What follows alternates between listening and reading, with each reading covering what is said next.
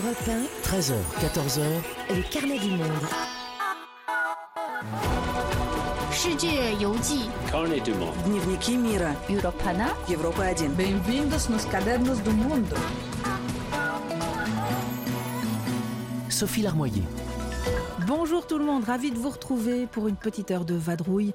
Grâce aux reporters et correspondants d'Europe 1, on prend la température du monde, on l'écoute changer ou pas.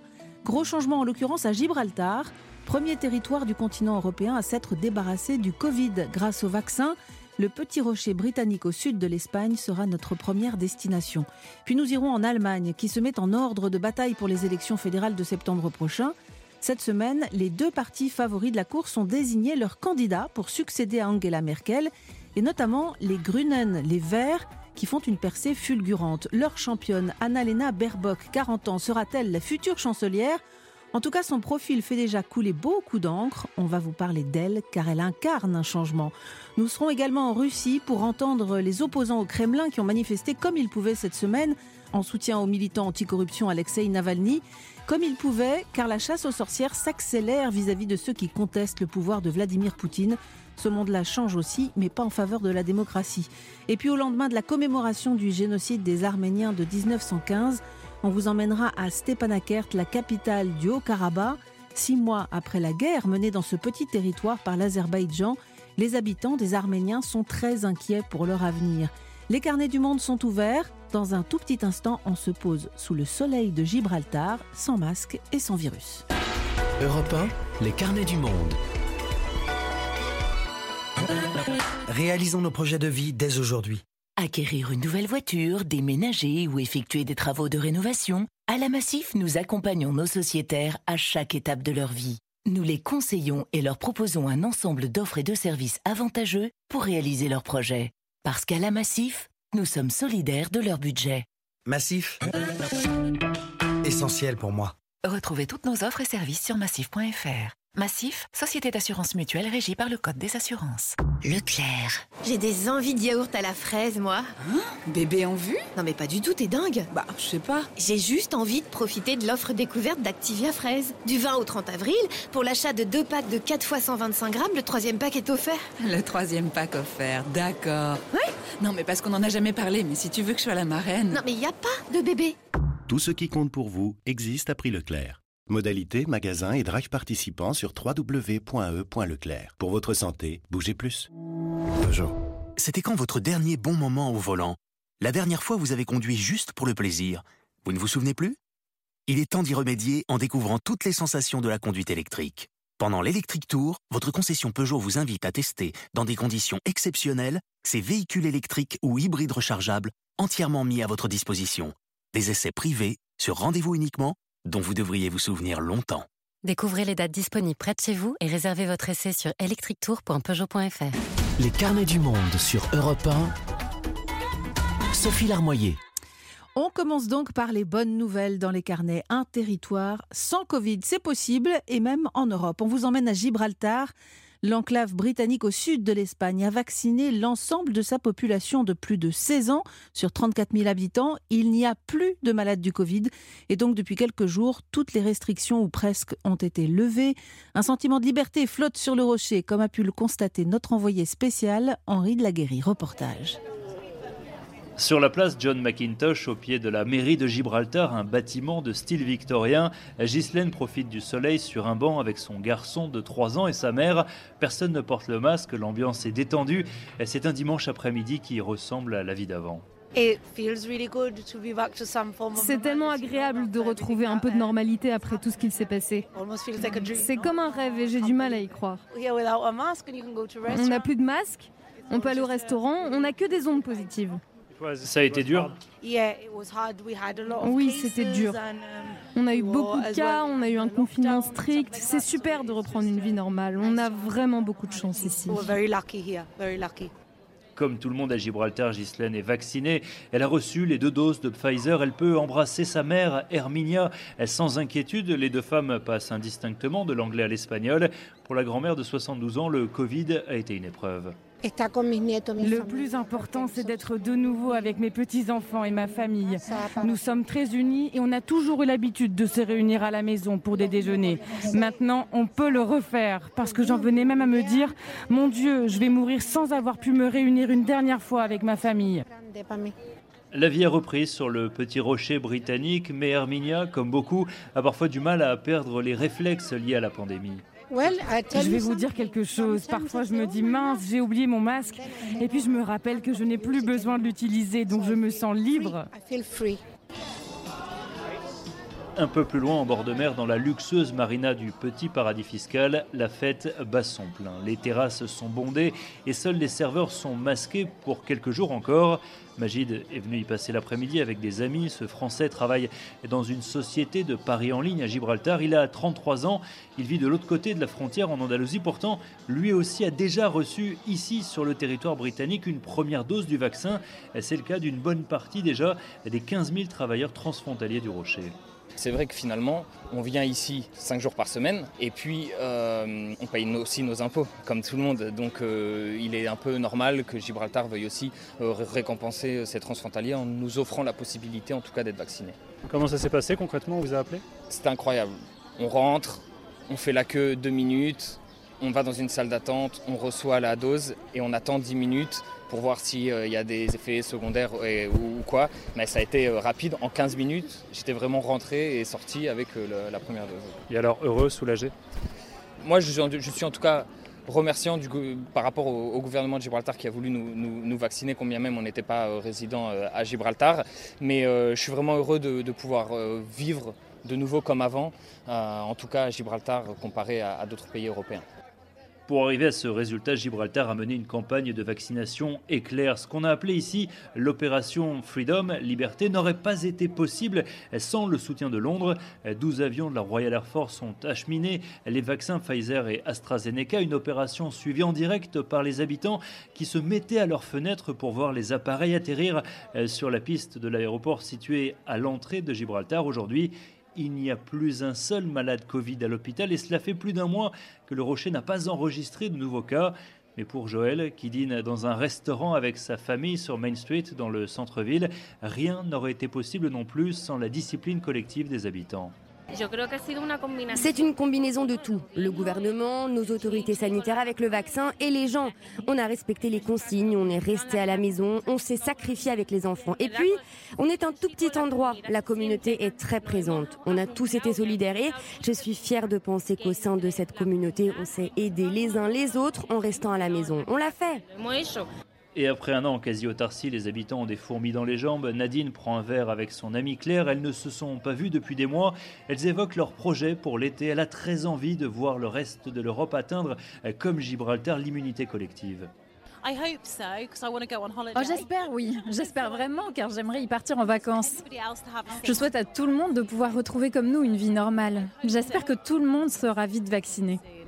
Les contrôles aux frontières de Gibraltar ont été assouplis. Un test PCR est toujours obligatoire quand on atterrit en avion, mais pas par la route. Le petit territoire de 6 km peut difficilement vivre si sa frontière est fermée. Tout le monde attend désormais le retour des touristes. Gibraltar, Henri de la Guéry, Europe 1. Dimanche dernier, on rêvait en écoutant le bruit des terrasses de pub à Londres. Et là encore, ça fait du bien d'entendre le monde changer dans ce sens-là. Bonjour Henri de la Guéry. Bonjour Sophie. Vous êtes de retour à Barcelone. Dites-nous un peu, que reste-t-il euh, du monde sous Covid à Gibraltar? De la prudence. On continue de tester et de tracer les éventuels cas Covid. Hein, on l'a dit, euh, il n'y en a plus parmi la population résidente, mais on en détecte encore quelques-uns parmi les non-résidents, euh, ces travailleurs transfrontaliers, souvent espagnols, qui ne sont pas encore tous mhm. vaccinés. Et puis, euh, la levée des restrictions a été très progressive. Elle s'est étalée sur plusieurs semaines. en plus du masque qui reste encore obligatoire dans les bus, les discothèques n'ont pas encore le, le droit d'ouvrir. En revanche, à la frontière, on ne demande même plus de tests PCR. Euh, non, mais alors c'est surtout dû à la particularité géographique de, Gibraltar, ce rocher britannique au bout de l'Espagne. Euh, la colonie britannique a besoin de ces travailleurs espagnols et, c'est compliqué finalement de leur demander un test chaque matin euh, quand ils passent la frontière le plus souvent à pied. Et puis ils ne sont pas si nombreux à venir en ce moment. Vous savez, les Espagnols n'ont pas le droit de sortir de leur mm. province et de toute façon, en temps normal, ben, en fait les Espagnols viennent peu, mis à part les produits détaxés, tout est assez cher à Gibraltar. Mm. Le contraste d'ailleurs est, saisissant hein, entre la ligne de la Concepción, c'est la ville espagnole frontalière euh, très pauvre, et Gibraltar, territoire à la, richesse ostentatoire. En tout cas, aujourd'hui, eh l'immunité collective de cette petite nation commence à faire tache d'huile, euh, puisque justement le sud de l'Andalousie hmm. voit l'épidémie reculer. Henri, est-ce que le Brexit a joué un rôle pour que Gibraltar atteigne si vite l'immunité de groupe? Euh, oui, et euh, les habitants avec qui j'en ai parlé reconnaissent une forme d'ironie de l'histoire. Ils craignaient les conséquences de leur isolement vis-à-vis de Londres mm. et désormais de l'Union européenne, bien sûr. Euh, et finalement, ben, Joël m'a expliqué que dans la lutte contre le Covid, le Brexit s'est révélé être une chance pour Gibraltar. Avec le Brexit, on s'est interrogé et on se demandait ce qui allait nous arriver, car on a majoritairement voté contre la sortie de l'Union européenne. Alors là, on se demandait s'ils allaient nous soutenir. Et donc le fait que l'Angleterre nous ait aidés de cette manière renforce l'union qui existe entre nous et l'Angleterre. Euh, voilà, et, cet épisode de la crise du Covid ne rapprochera pas Gibraltar de l'Espagne, mhm. car je rappelle à nos auditeurs que Madrid revendique depuis le traité d'Utrecht de, de 1713 la souveraineté du Rocher. Voilà, rappel utile, car on n'en parle jamais. Merci beaucoup, Henri, pour cette balade en terre. Euh, Covid-free, comme on dit, même si c'est un tout petit territoire, ça fait du bien. Merci, à bientôt. À bientôt, Sophie. On reste en Europe. Étape suivante des carnets, l'Allemagne, qui a désigné cette semaine deux des principaux candidats à la succession d'Angela Merkel, dont une jeune femme écolo dont on n'a pas fini d'entendre parler. À tout de suite. Europe 1, les carnets du monde. Chez nos voisins allemands, une page se tourne. C'est bientôt la fin de l'ère Merkel. Après 16 années au pouvoir, elle ne se représente pas aux législatives de septembre prochain. Et à cinq mois du scrutin, c'est une autre femme qui crée la sensation. Annalena Baerbock, désignée candidate des Verts lundi dernier. Démocratie La démocratie vit du changement. Oui, je n'ai jamais été chancelière ni même ministre. Ma candidature est celle du renouveau. Le statu quo, d'autres s'en chargent. Le ton est donné. Bonjour Hélène Cole. Bonjour Sophie. Si on en parle ensemble aujourd'hui, c'est que pour la première fois, les Verts allemands sont en mesure de devenir la première force politique du pays et donc de placer Annalena Baerbock à la chancellerie. Oui, jusqu'à présent, ils n'avaient jamais eu besoin de désigner un ou une tête de liste. Ils n'ont même pas fait 9% en 2017 aux dernières mmh. élections. Donc c'est doublement historique. Premier candidat des Verts. Et c'est une candidate Annalena Baerbock, 40 ans, une juriste spécialiste de droit international qui est députée au Bundestag depuis 8 ans. Alors on l'a entendu, c'est clairement une candidature de rupture et même au sein des Verts, c'est disruptif car la star jusqu'à présent dans le parti, c'était plutôt son binôme à la présidence, mm. mais il lui a cédé la place lundi. Robert Abeck avait très envie d'y aller lui-même, mais d'un commun accord, ils ont pensé qu'elle serait la meilleure pour mener la bataille. Et ils ont décidé ça tranquillement ensemble.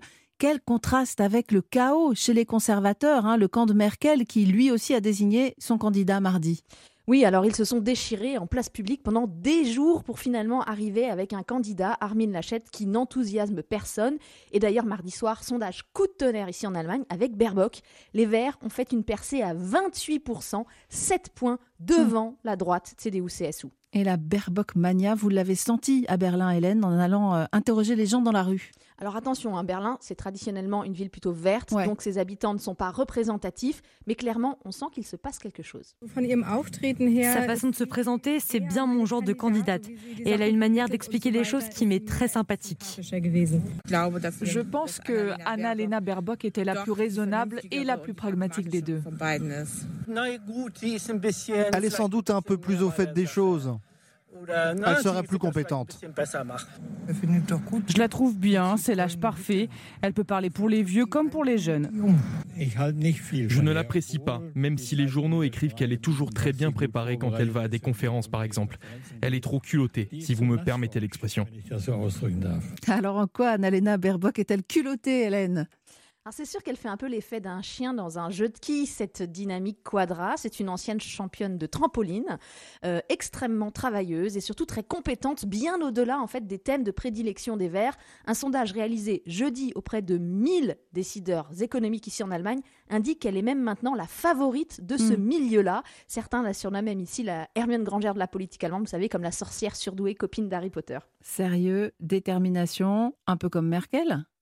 Un peu oui, d'ailleurs elles s'apprécient toutes les deux, mais là, énorme différence quand même. Hein. Baerbock est mère de famille, elle a deux petites filles de moins de 10 ans, et je peux vous dire qu'ici à Berlin, alors que les jardins d'enfants et les écoles n'ont pas vraiment rouvert depuis décembre, ça fait mouche. Le fait que cette femme ait des enfants, voilà ce qui compte vraiment pour moi.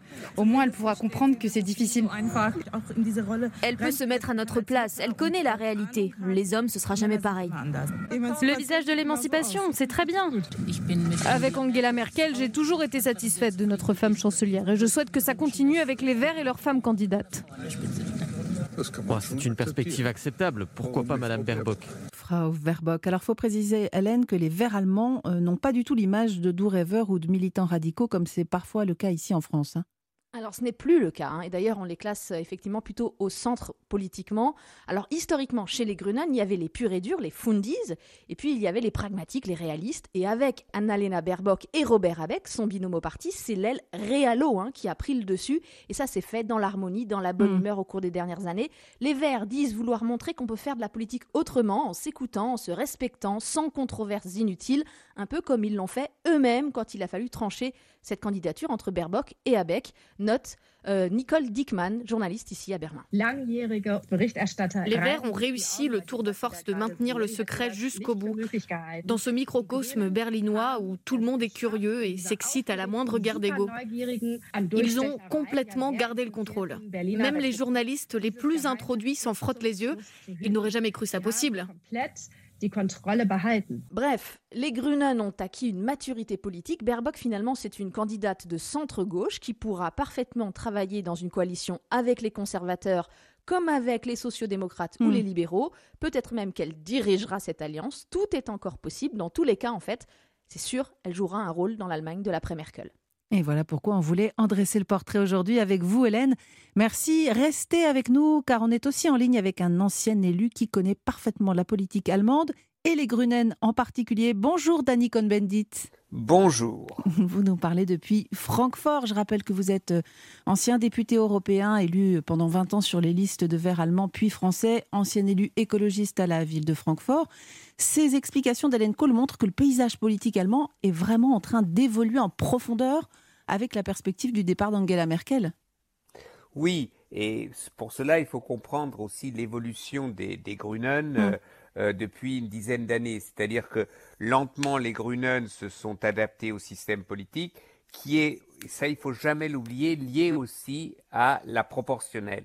C'est-à-dire que que ce soit au niveau de la municipalité, au niveau d'un land, donc de la région, ou au niveau national, c'est toujours des élections à la proportionnelle.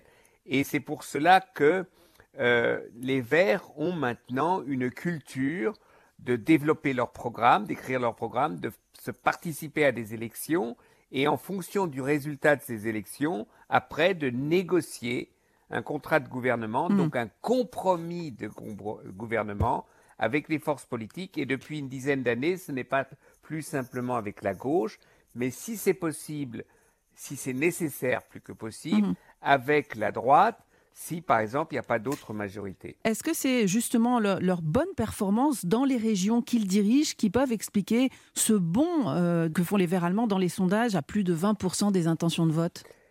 Ah, C'est d'abord l'évolution de la société allemande. Hmm. C'est-à-dire que la transition écologique, la lutte contre le réchauffement climatique est, euh, disons, une préoccupation qui touche une bonne partie de la société allemande. Hmm. Et donc, leur capacité de faire de la politique liée justement à cette vague en profondeur de remise en question des modes de production, des modes de vie face au réchauffement climatique, explique cette explosion politique euh, des Verts. Annalena Baerbock, justement, elle a participé aux négociations de l'accord de Paris et le, programme des Grünen est très ambitieux pour une réduction des émissions de gaz à effet de serre. Hein. Ils veulent aller plus vite que prévu, les réduire de 70% d'ici 2030, euh, euh, avancer le calendrier de la fin du charbon en Allemagne, plus de voitures à moteur à combustible euh, aussi en 2030. les Allemands, vous dites qu'ils ont, la société a évolué, ils sont prêts à ça? Les Allemands, ça n'existe pas, pardon. Ah hein une partie de la société, oui, une mhm. autre partie, non. Et c'est ça qu'il faut comprendre. Ça, c'est un programme pour lequel ils se battent aux élections. Puis après, ils verront mhm. s'ils ont 20, 25, 15 ou 7 hein, et en fonction donc du résultat et du rapport de force, eh bien, ils devront négocier. Et évidemment qu'ils négocieront que ce n'est qu'une partie de leur programme qui deviendra programme de gouvernement, que ce soit avec euh, les sociodémocrates et les hmm. libéraux, que ce soit avec les Verts. C'est ça qu'il faut comprendre. Ils savent que leur programme ne sera pas appliqué à 100% après les élections. Ce programme suppose 50 milliards d'euros d'investissements verts par an, financés notamment par un impôt sur la fortune, des taux d'imposition plus élevés pour les hauts, revenus. Une partie de la société euh, risque de ne pas être d'accord avec ça? Ça dépend, ça hmm. dépend. Je crois que c'est pas ça. Les 50 milliards, c'est aussi disent il y a deux choses. D'abord, les investissements contre le réchauffement climatique ne doivent pas faire partie des 3% au niveau européen, donc de dette pas dépasser mm. les 3%. Et ça, ils sont en accord, par exemple, parce que veut la France en ce moment, c'est-à-dire faire sauter cette barre. Et en Allemagne, oui, il faut euh, s'endetter pour pouvoir transformer, et là, ils ont un allié maintenant formidable. C'est ce vieux monsieur blanc qui euh, nous rajeunit tous, c'est Biden et les États-Unis. Hmm. Quand on voit un peu, et c'est ce que euh, Angela Baerbock euh, hier a encore dit, il faut qu'il y ait maintenant un lien très étroit entre les États-Unis et l'Europe et l'Allemagne pour justement euh, la lutte contre le réchauffement climatique. Certains notent le manque d'expérience d'Annalena Baerbock. Elle est élue euh, du Bundestag, mais n'a jamais dirigé ni de région, euh, ni été ministre. Mais on dit aussi qu'elle a montré des qualités d'écoute et de compromis. Vous pensez, vous qui la connaissez, qu'elle a les qualités pour gouverner?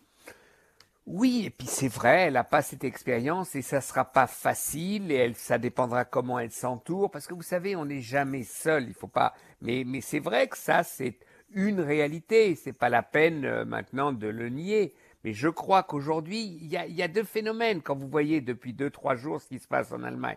D'un côté, c'est, on raconte euh, euh, qu'elle n'a pas d'expérience, c'est vrai. Et d'un autre côté, elle dit, mais qu'est-ce qu'elle fait du bien?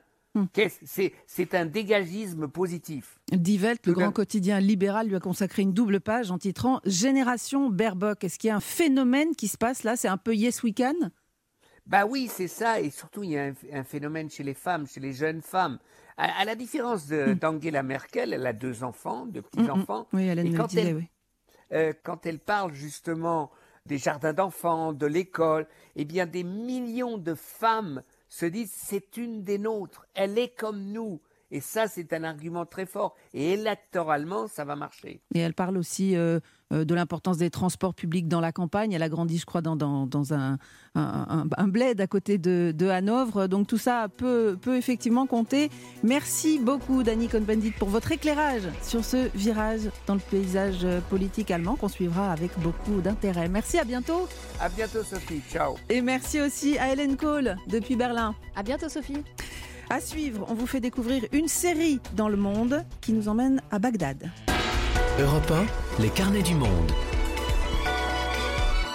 Demandez le programme, le programme culture des carnets. Aujourd'hui, ce n'est pas un roman étranger, ce n'est pas une musique. Non, aujourd'hui, nous découvrons le monde à travers une série télé. Bonjour Eva Rock. Euh, bonjour Sophie, bonjour à tous. Vous avez eu un coup de cœur, Eva, pour une série anglaise qui a pour décor l'Irak. Exactement, Sophie.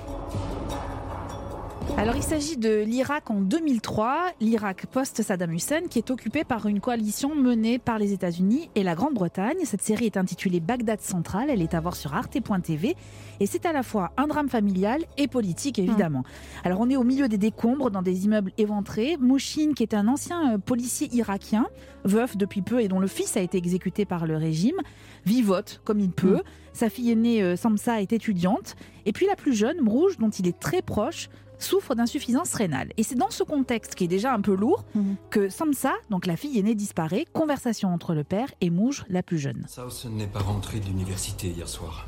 Elle n'assistait pas à ses cours à la fac. Elle a disparu. Elle doit travailler pour la coalition. Pour les Américains. C'est très dangereux de faire ça en ce moment. Mourouj, tu étais au courant? Oui. Elle m'a dit qu'elle traduisait des articles. Elle m'a donné des dollars. Je regrette, j'aurais dû te le dire. Alors à quel moment la série devient-elle une fiction politique Eh bien, suite à ce premier extrait, dès le premier épisode en fait, parce que dès le constat de cette disparition, en recherchant sa fille, donc Mouchine va découvrir que sa fille aînée, Samsa, mhm. et deux autres jeunes femmes étaient employées sous couverture par la coalition. Et comme il a besoin d'informations, il va lui aussi accepter de travailler pour les occupants en mhm. tant qu'enquêteur, notamment sur une affaire de meurtre d'Occidentaux. Et en échange de ce boulot, en plus, la fille de Mouchine, la plus jeune, donc, va bénéficier de soins dans l'hôpital qui est situé en zone verte, c'est-à-dire cette enclave qui était hautement sécurisée, euh, située au cœur de Bagdad. Nouvelle discussion donc entre le père et la fille sur le lit d'hôpital de la jeune femme. Est-ce que tu peux me dire de quoi Sausen parlait et à quoi elle s'intéressait? Tu me l'as déjà demandé. Redis-le-moi. C'est important. À la vie. Sausen s'intéressait à la vie. Elle voulait vivre sa vie. Comme nous tous. Elle voulait travailler, danser et chanter, se marier, prier, avoir le choix, être libre. On rêve tous de ça, papa. Dans cet extrait, les mots posent vraiment toutes les problématiques en fait qui animent la série. Mhm. Comment on vit dans ce pays en présence des occupants Parce que c'est vraiment le mot qui est utilisé. C'est quoi la collaboration? Quel est le prix de la liberté? Alors évidemment, ce sont des questions que se posent d'une façon ou d'une autre tous les personnages qui euh, traversent la série. Donc Mouchine, ses filles, mais aussi un officier américain qui, n'en peut plus de ce conflit. Il y a un chauffeur de taxi qui, lui, accepte de prendre des risques pour euh, Mouchine, ou encore un ancien policier britannique qui, de son côté, multiplie les activités euh, crapuleuses. Alors cette guerre d'Irak, c'est un épisode qu'on a beaucoup vu et entendu dans les news, à la télé, à la radio. Est-ce que la série est réaliste? Elle est très réaliste, mais avec cette qualité qui est de ne jamais céder en fait à la tentation du documentaire. C'est vraiment l'histoire, dont d'ailleurs il faut louer euh, la qualité d'écriture, qui est plus forte que le contexte et qui prouve en fait que toutes ces questions, elles ont quand même une portée universelle qui fait qu'on s'identifie aussi au personnage. Mention spéciale d'ailleurs à Walid Zouater qui est bouleversant dans le rôle du père. Et puis alors dernier petit conseil, si vous êtes attentif, vous verrez à quel point des détails des différents décors servent à contextualiser le mmh. récit. Il y a une fresque par exemple que vous allez apercevoir dans les bureaux de la coalition, je vous en dis pas plus, vous serez obligé de faire attention. C'est une série passionnante qui est en six épisodes à voir sur arte.tv. Voilà une série qui s'ajoute hein, au documentaire passionnant diffusé en ce moment 18 ans après l'invasion de l'Irak par l'armée américaine. Merci beaucoup de ce conseil, Eva. Merci, Sophie. On vous retrouve évidemment dans le podcast Land produit par euh, euh, le studio européen et qu'on retrouve sur europe1.fr ou sur toutes les plateformes d'écoute de, podcast. Merci, à bientôt. À bientôt. La suite des carnets nous mène en Russie sous le feu des projecteurs cette semaine et c'est tout de suite. Les carnets du monde sur Europe 1. Sophie Larmoyer. Vendredi, il a mis fin à sa grève de la faim. L'opposant russe Alexei Navalny ne s'alimentait plus depuis le 31 mars. Il a fini par écouter ses médecins, qu'il n'avait pas pu voir, mais qui disaient craindre des dommages considérables pour sa santé, voire même sa mort. Mercredi, de nouvelles manifestations avaient rassemblé plusieurs dizaines de milliers de personnes, des manifestants qui réclamaient la libération de Navalny, détenu depuis janvier, et tout ça dans un contexte où la pression s'accroît sur ses partisans. C'est ce qu'on va vous raconter aujourd'hui dans les carnets avec notre correspondante Elena Volochine. Bonjour Elena. Bonjour Sophie. Les manifestations de mercredi avaient été interdites par le Kremlin, mais les opposants sont quand même descendus dans la rue. Oui, 15 000 manifestants selon la police, plus de 50 000 selon les organisateurs, mais un autre chiffre est à retenir, c'est le nombre d'arrestations. 2 000 environ. On est loin des 11 000 hmm. arrestations de janvier, même si Saint-Pétersbourg s'est illustré euh, par une grande violence policière. Les forces de l'ordre ont notamment usé de tasers. Alors ce qu'il faut noter, euh, c'est que malgré cela, à chaque vague de manifestation, c'est comme si de nouvelles personnes descendaient euh, dans les rues, comme si hmm. la répression décourageait certains alors qu'elle en motive d'autres. C'est le cas de Svetlana que nous avons rencontré. D'ordinaire, je ne suis pas une opposante et je ne m'intéresse pas à la politique. Mais ce qui se passe en ce moment, ça dépasse toutes les bornes. C'est juste insensé et inhumain. Du coup, même moi, qui ai toujours été contre les manifestations, j'ai décidé de sortir me promener. Elle dit sortir se promener et on entend son sourire. C'est pas anodin hein, comme formulation, euh, Elena. Non, parce que surtout, surtout, ils ne doivent pas dire qu'ils manifestent, car ces rassemblements, vous le disiez, ils sont interdits. Alors, la stratégie, c'est de dire vous ne pouvez pas nous interdire de sortir nous promener. Hmm. Euh, mais cette ruse de langage, elle ne suffit pas à écarter le risque. Selon Maria Eismont, une avocate qui défend les manifestants, tous les procès-verbaux établis à la suite de ces actions sont falsifiés, car ce qui compte, c'est de faire condamner ceux qui s'opposent à Vladimir Poutine. Écoutez il arrive jusqu'à 1000 gens arrêtés pendant les manifestations par jour. On ne va pas écrire un rapport pour chacun. C'est un rapport euh, et puis qui est copié plusieurs euh, dizaines de fois. Pour les juges, pour le gouvernement, pour les gens qui, qui ont le pouvoir en Russie, ces gens-ci sont fautifs euh, juste par le seul fait qu'ils ont pris part à la manifestation paisible. Qu'est-ce qui leur arrive ensuite à ces personnes qui se font arrêter? Alors certaines sont relâchées après quelques heures au commissariat, d'autres passent 7 à 15 jours en prison. En janvier, euh, avec le nombre d'arrestations, on le disait, les prisons spéciales pour les peines courtes étaient d'ailleurs surchargées et mmh. on envoyait euh, les manifestants dans des centres de rétention pour migrants. Une centaine de poursuites pénales ont aussi été lancées et là c'est plus grave, ils risquent jusqu'à mmh. plusieurs années de colonie pénitentiaire. C'est une véritable chasse aux sorcières contre ceux qui osent défier le pouvoir. Oui, et d'autant plus que s'opposer ouvertement peut aussi valoir des sanctions sur le lieu d'études ou de travail. Un exemple éloquent, euh, c'est celui de la Haute École d'économie de Moscou. Jusque récemment encore, c'était l'une des dernières bulles de liberté d'expression en Russie. Mhm. Mais l'an dernier, une vingtaine de professeurs parmi euh, les plus critiques n'ont pas vu leur contrat renouvelé et quatre étudiants parmi ceux qui rédigent le journal étudiant Doxa ont été placés sous contrôle judiciaire, interdits d'Internet et de sortie, accusés d'avoir incité des mineurs à manifester. Et qu'en est-il alors du premier cercle d'Alexei Navalny, son entourage immédiat, ses proches? Alors tout cela, ils ont des gros ennuis. Le bras droit de Navalny, par exemple, Leonid Volkov, il fait l'objet d'un mandat de recherche, il a quitté le pays. La porte-parole de Navalny, Kira Yarmych, est assignée à résidence. Elle a encore été arrêtée le jour de la manifestation alors qu'elle allait faire ses courses à l'heure autorisée. Mhm. Euh, l'une des juristes du Fonds de lutte anticorruption de Navalny, Lyubov Sobol, est aussi sous le coup d'une enquête pénale. Elle n'a pas le droit de sortir de chez elle entre 8h du soir et 8h du matin. Selon la chef de campagne de Lyubov Sobol, Olga Klushnikova, tout ça, c'est du jamais vu. Écoutez. Le fait que les cadres dirigeants du Fonds de lutte anticorruption se trouvent tous soit en exil ou assignés à résidence ou sous le coup d'une enquête judiciaire, c'est totalement nouveau, ça n'était jamais arrivé. Chacun, absolument chacun d'entre nous a un ami, un membre de la famille ou une connaissance qui a déjà été arrêté, placé sous contrôle judiciaire, sous le coup d'une amende ou a fait de la prison. En janvier, en Russie, plus de 10 000 personnes ont été arrêtées. C'est complètement dingue. Vous disiez qu'Olga est la chef de campagne de Lyubov Sobol. Ça veut dire que Sobol est candidate? Oui, elle prévoit malgré tout de se présenter aux élections législatives en septembre et malgré les apparences, pour l'heure, rien ne l'en empêche. On lui reproche d'avoir violé les règles sanitaires en appelant à manifester et ça, ce n'est pas un crime dit lourd qui, selon la loi, la rendrait inéligible. Mais malgré cela, selon Olga, le but est bien euh, d'empêcher l'opposition d'accéder à la Douma, le Parlement russe, euh, en septembre donc, et les chances de Sobol sont sérieusement compromises. Écoutez. Le pouvoir veut à tout prix empêcher que des députés libéraux ou d'opposition soient élus à la Douma. Parce qu'ensuite, ce sera l'élection présidentielle. Et si à la Douma, il y a des infidèles au pouvoir, alors ce sera beaucoup plus difficile pour Poutine d'être réélu. On comprend bien dans ce contexte qu'ils ont peu de chance. Beaucoup d'autres partisans actifs de Navalny sont également sous pression en région. Oui, parce que leur visibilité locale en fait d'autant plus des cibles à travers tout le pays. Les chefs de QG de Navalny sont systématiquement arrêtés avant, pendant, après les manifestations mmh. et les moyens de pression sont multiples, des procédures judiciaires, des agressions physiques, la diffamation publique aussi, euh, sans parler de la mise à sac des QG très fréquente. Euh, écoutez par exemple Violeta Groudina, c'est la chef euh, du QG de Mourmansk dans l'Arctique russe. Elle cumule les étiquettes à risque et donc les ennuis car elle est aussi candidate d'opposition au conseil municipal et homosexuelle. En janvier, lors des manifestations de soutien à Alexei Navalny, j'ai été arrêtée cinq fois.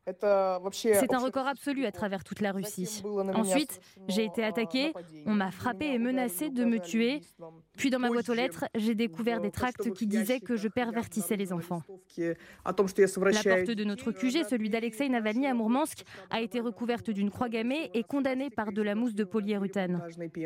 J'ai de nouveau été arrêtée cette semaine pendant la marche paisible de soutien à Alexei Navalny et pour sa libération. En rentrant à la maison, j'ai découvert une cible dans ma boîte aux lettres. C'est un signal évident de la part des autorités comme quoi elles vont continuer à me persécuter. Et ça ne s'arrête pas là. L'adjoint de Violetta a été arrêté à l'aéroport, accusé à tort de transporter de la drogue. Leur QG a été en fait complètement saccagé et recouvert de croix mmh. gammées. Et tout ça, ça s'est passé en quelques mois depuis qu'Alexei mmh. Navalny est rentré en Russie après sa convalescence en Allemagne. Une dernière question, Elena. La semaine dernière, le parquet russe a exigé que le fonds de lutte anticorruption de Navalny soit reconnu comme organisation extrémiste. Ça aurait quoi comme conséquence? Alors ce n'est pas anodin, il est déjà classé comme agent de l'étranger et dès demain, la justice va examiner cette nouvelle demande du parquet. Elle concerne le fond mais aussi tous les QG de Navalny à travers mm. le pays et si elle venait à aboutir, cette procédure, elle vaudrait 6 ans de prison à tous euh, ses membres et 8 ans à ceux qui le financent.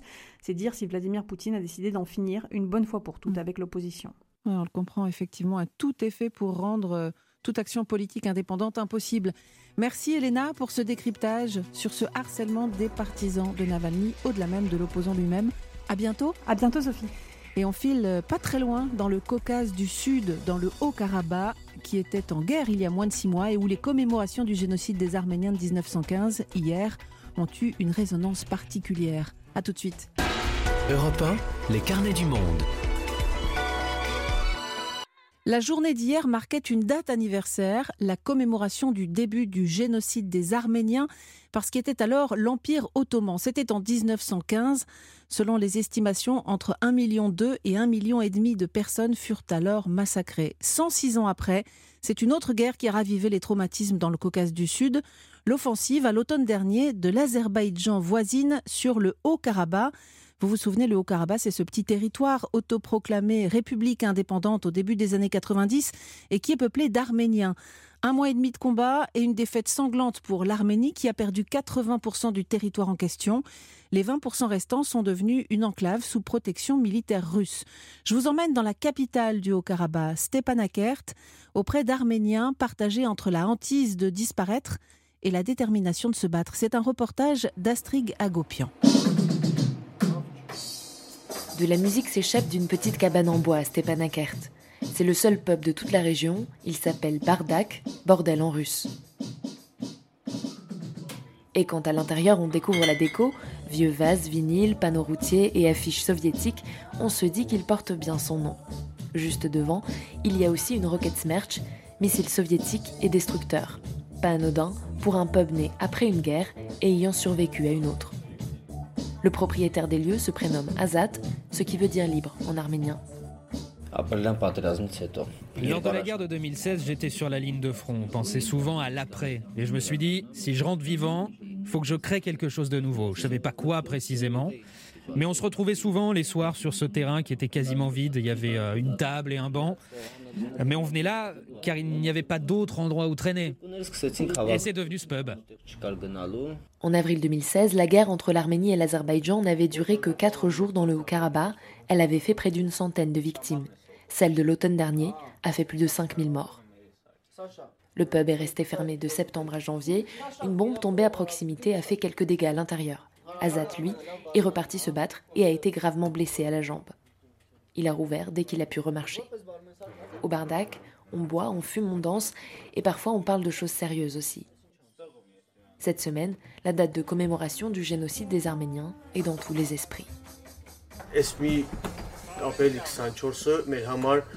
Ce 24 avril, pour nous, il est deux fois plus douloureux. Même trois fois. Oui, trois fois plus douloureux. En fait, notre génération a aussi ressenti très profondément la douleur dans sa propre chair.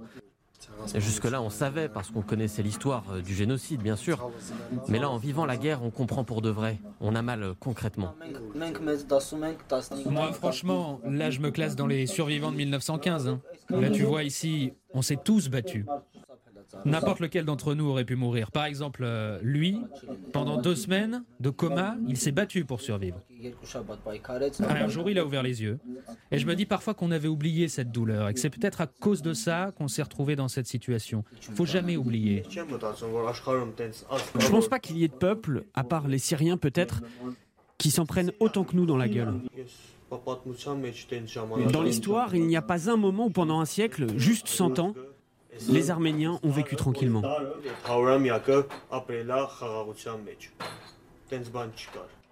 Cette année, Azat a décidé de ne pas participer aux commémorations du 24 avril. Je participais aux commémorations du génocide chaque année jusqu'au centième anniversaire. Là, je me suis dit, on est le 24 avril, t'es encore là, à attendre quelque chose, alors que rien ne va changer. Ça fait 100 ans qu'on dit génocide, génocide. On utilise du budget chaque année pour commémorer et rien ne change. Donc, en fait, on se fait juste du mal. À seulement 10 km de Stepanakert, la ville de Chouchi a été prise par l'Azerbaïdjan. Sur la route qui vient d'Erevan en Arménie, on passe suffisamment près pour voir flotter le drapeau de l'Azerbaïdjan, mais aussi celui de la Turquie, impliquée dans cette guerre. Des drones Bayraktar turcs ont été utilisés et ont fait des victimes. Ankara a également payé des mercenaires syriens. Quand on était petit et qu'on jouait, on disait pas les gentils et les méchants, on disait les Arméniens et les Turcs. Et s'il y avait une troisième équipe, c'était les Russes. On avait déjà tout compris, gamin. On connaît la différence entre les Turcs et les Azerbaïdjanais. Mais vu que la Turquie, c'est l'ennemi d'antan, voilà, on les appelle tous Turcs. Le sentiment d'une menace toujours plus proche est bien là, pour autant, Azat et ses amis ne comptent pas quitter le Karabakh. Un gamin qui a perdu son père pendant la guerre est venu jouer et là, en le regardant, j'ai compris qu'il fallait aller de l'avant désormais. Il faut vivre, il faut faire vivre. On n'a pas d'autre choix. Le Bardak est ouvert tous les jours comme pour rattraper le temps perdu. Bientôt, il accueillera même des concerts. À Stepanakert, Astrid Europe 1. Retour dans le studio d'Europe 1 et on est en ligne avec Astrid Gagopian. Vous êtes toujours à Stepanakert. Bonjour Astrid. Bonjour. Vous êtes au Karabakh depuis une semaine. Près de six mois après la guerre, quelle ambiance y avez-vous trouvé eh bien, euh, depuis le cessez-le-feu, les zones où il reste encore des Arméniens sont encadrées par les forces russes, vous le disiez. On les voit sur les routes, à des checkpoints, euh, mais aussi dans les villes et les villages. Il y a de nombreux réfugiés dans les villes frontalières avec l'Arménie, mais aussi à Stepanakert, qui logent chez leur famille mhm. ou bien sont placés à l'hôtel euh, par les autorités. La vie reprend peu à peu, mais il faut encore reconstruire et déminer. Et puis les forces azerbaïdjanaises et turques sont très proches, elles entreprennent déjà des travaux et projets dans les zones prises pendant la guerre, et tout cela sous les hmm. yeux des réfugiés arméniens. Vous nous rappelez le rôle qu'a joué la Turquie dans cette guerre? Alors c'est la première fois depuis le génocide de 1915 que la Turquie est directement impliquée dans une guerre contre les Arméniens. Hmm. Ankara a apporté une aide militaire à l'Azerbaïdjan en fournissant des armes, notamment des drones armés turcs, mais a aussi organisé des entraînements conjoints avec Bakou et a même payé des mercenaires syriens hmm. pour combattre dans le Caucase. Alors je le disais, ça réveille euh, des traumatismes, hein. cette mémoire du génocide il y a plus de 100 ans, vous l'avez clairement ressenti hein, sur le terrain. Ah oui, absolument. D'autant plus que le président turc a tenu des propos qui ont choqué les Arméniens.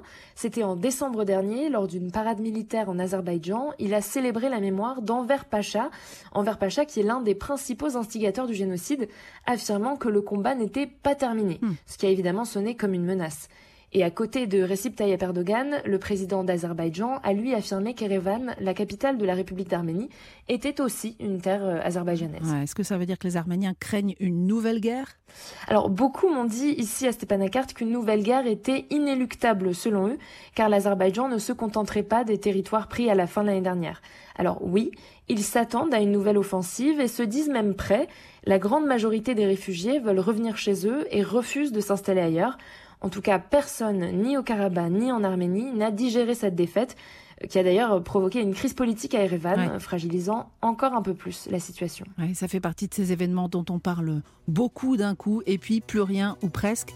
Alors merci Astrid pour ce décryptage et puis euh, pour nous avoir permis d'entendre les habitants de ce petit coin du Caucase du Sud.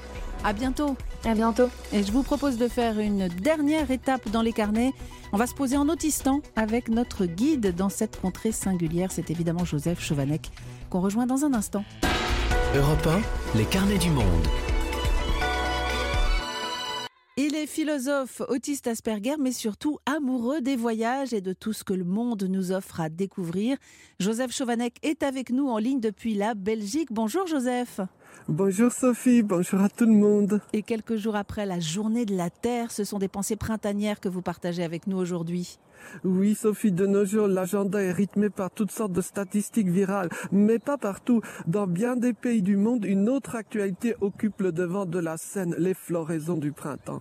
Au Japon, bien sûr, c'est la floraison des sakura, les cerisiers ornementaux, un événement de première importance. Et c'est sous ces cerisiers que les Japonais d'ordinaire si réservés mm. se retrouvent. Le spectacle dans les parcs, les parcs urbains comme Ueno à Tokyo est saisissant, mais il va bien plus là que de la simple esthétique. L'éphémère floraison avant l'apparition des feuilles a une signification philosophique profonde au mm. Japon. Elle passe comme passent les jeunes années de la vie humaine. Et cette année, la floraison a eu lieu exceptionnellement tôt, hein, d'où toutes sortes d'interprétations. les cerisiers en fleurs, c'est vraiment un moment très poétique au Japon.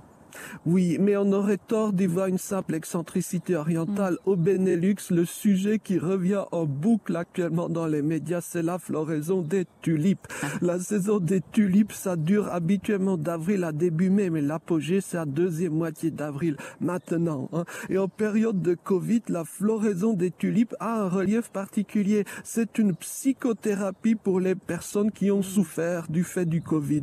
Des visites de plantations de tulipes sont organisées pour les personnes âgées, comme on dit localement, des maisons de repos. Hein.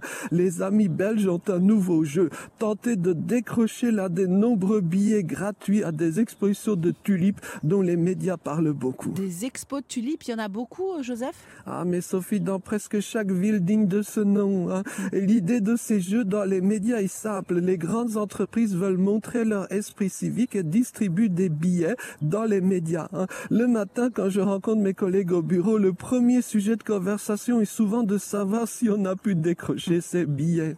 En Hollande, les choses vont encore plus loin. Le mythique Keukenhof, alors c'est un château, temple de la tulipe, a eu une dispense spéciale pour ouvrir malgré le Covid. On peut supposer que sa fermeture aurait suscité une insurrection. Rassurez-moi Joseph, on peut quand même aller admirer les tulipes sans billet gratuit bah, quand on n'a pas de chance comme moi, hein, le portefeuille est mis à contribution. Mais n'importe ces derniers jours à vélo aux Pays-Bas, en Belgique, je découvre des plantations de tulipes. Certaines petites autour des villas privées aux Pays-Bas, d'autres immenses, comme celle du château du Grand Bigard à l'ouest de Bruxelles. Paraît-il la plus grande au monde, mais bien sûr, il y a plusieurs prétendants au titre. Hein.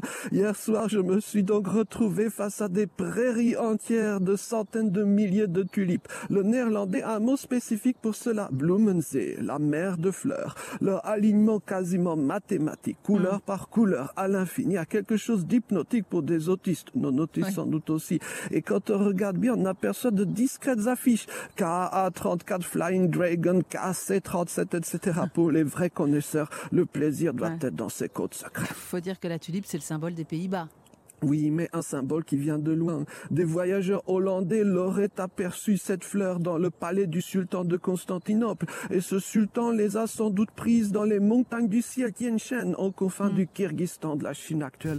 Le nom de la tulipe tulben vient du turc, un plante turban, quelque chose comme ça. Hein. En somme, j'aurais envie de reprendre l'expression typiquement hollandaise, secret met bloemen, dis-le avec des fleurs, pour la faire résonner autrement. C'est vers un ailleurs lointain que ces plantes en apparence bien de chez nous hmm. font signe. Ouais, les fleurs qui nous font voyager donc sur la planète et qui apaisent. Hein. Je retiens les visites thérapeutiques de plantation de fleurs. J'y crois.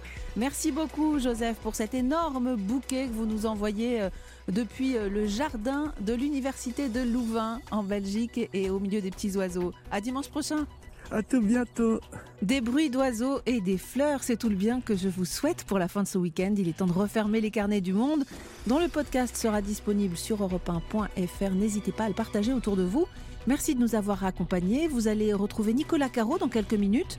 Au programme de La Voix et Livre, un grand entretien avec Hervé Letellier, que Nicolas avait rencontré fin août dernier, avant tout le monde et avant l'attribution du prix Goncourt pour l'anomalie c'est qu'il a du pif, Nicolas Caro. Un grand merci à Marc Fréjean qui a réalisé ces carnets, à Caroline Baudry qui m'a aidé à les préparer.